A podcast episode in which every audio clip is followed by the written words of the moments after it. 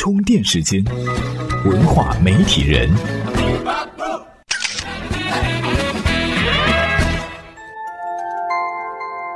媒体内容探索世界运行的新规律，欢迎您收听在喜马拉雅 FM 独家播出的《文化媒体人》。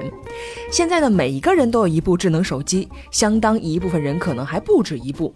这在上个世纪电视机刚流行起来的年代，可能是不可想象的。电视机刚刚流行起来的时候呢，可能是一个家庭的财富的象征。电视上的内容和现在相比，也是一个天上一个地下。从最开始全国仅有的一个频道，现在三百六十家电视台，两千多套电视节目，在电视内容爆棚的过程当中，人们对信息过剩的担忧一直在增长，特别是互联网的接入，更让观众面对巨量信息时无所适从。今天呢，我们就来聊聊关于电视的那些事儿，看看在内容庞杂的今天，电视大数据之路要如何走。大家好，我是李北辰，非常高兴在充电时间和大家分享我的文章，欢迎大家关注我的同名微信账号李北辰。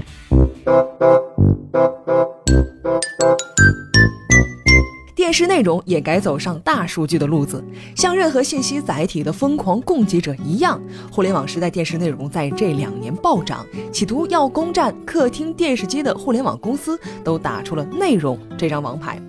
他们决定按自己擅长的方式来做互联网内容。电视不应该再是简单的内容堆叠，而是应该和其他领域一样，基于个人数据展开推荐体系，才更能留住用户。也就是说，电视内容应该千人千面。关于电视，这些公司显然并不只是把它当做一块大显示屏。就像罗振宇在微博里所说的，电视机绝不仅仅只意味着一个简单硬件，它占据着家庭重要体验场所的核心，那就是客厅。而电视机的社会学意义在于，它是家庭聚合的仪式或图腾。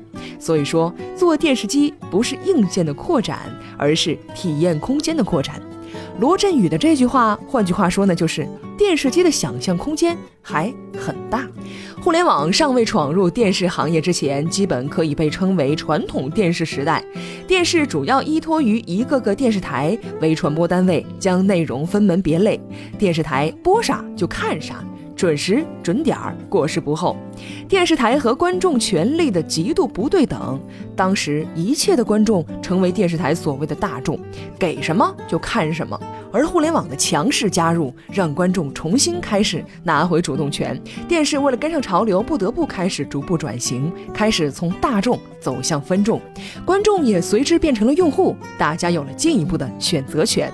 于是，自行搜索和点播内容变成了人们最迫切的需求。在这种传播方式下，有志于此的互联网公司开始在各个领域进行内容堆叠、精心布局。在这种传播方式下，有志于此的互联网公司开始在各个领域进行内容堆叠、精心布局。他们想要通过构筑内容壁垒，让用户锁定在自家资源上。切换一下视角，怎样构筑这种吸引力呢？给每个人提供独特的服务是一把杀手锏。回到个人用户角度来看，虽说内容总量是没有边界，但我们收看的时间是有限的，这就有了精准推荐的必要性。说到这里呢，跟大家分享一个概念——后仰文化。我们来听听充电贴士怎么说。充电贴士。有观点认为，电视是一种后仰文化，因为人们坐在沙发上，以放松的心态拿着遥控器看电视，处于享受生活的状态；而计算机则是一种前倾文化，人们趴在电脑前面，更多的是在工作。所以，这就意味着，广播电视网、计算机互联网带给人们的是两种不同的生活方式。很多时候，打开电视其实并不代表人们想看什么，也许只是想放空一下。被动接受一些信息。欢迎回来。电视作为典型的后仰文化，不能指望观众具有非常强烈的探索热情，挖掘用户需求和在大数据基础上针对个人的优选和推荐，无疑是合适的方法。在不知道看什么的情况下，呈现出符合个人喜好的内容是难题，也是刚需。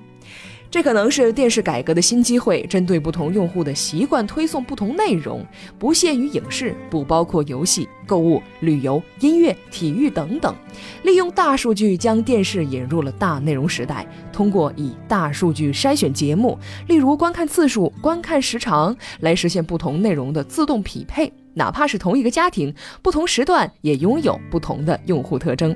通过数据分析，可以根据所观看的内容和时间，判断不同时间段电视机前用户的年龄段，甄别出儿童家庭、青少年家庭、单身上班族家庭等等，分门别类进行内容推荐。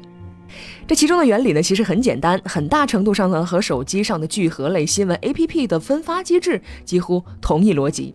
最大程度上推荐给你喜欢的内容。在以前，应对信息过剩的方法主要是过滤和搜索。